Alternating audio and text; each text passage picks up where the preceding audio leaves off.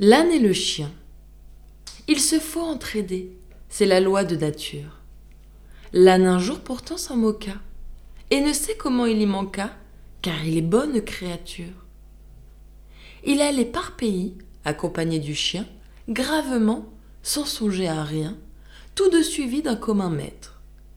Ce maître s'endormit. L'âne se mit à paître. Il était alors dans un pré dont l'herbe était fort à son gré. Point de chardon pourtant. Il s'en passa pour l'heure. Il ne faut pas toujours être si délicat. Et, faute de servir ce plat, rarement un festin demeure. Notre baudet s'en sut enfin passer pour cette fois.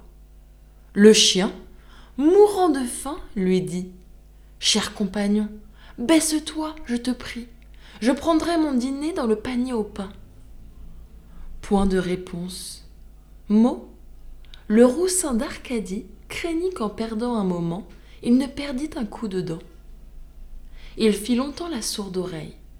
Enfin, il répondit Ami, je te conseille d'attendre que ton maître ait fini son sommeil, car il te donnera sans faute, à son réveil, ta portion accoutumée. Il ne saurait tarder beaucoup. Sur ces entrefaites, un loup sort du bois et s'en vient. Autre bête affamée. L'âne appelle aussitôt le chien à son secours. Le chien ne bouge et dit Ami, je te conseille de fuir en attendant que ton maître s'éveille. Il ne saurait tarder.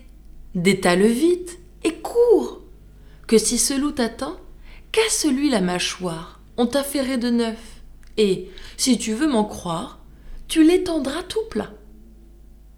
Pendant ce beau discours, Seigneur Loup étrangla le baudet sans remède.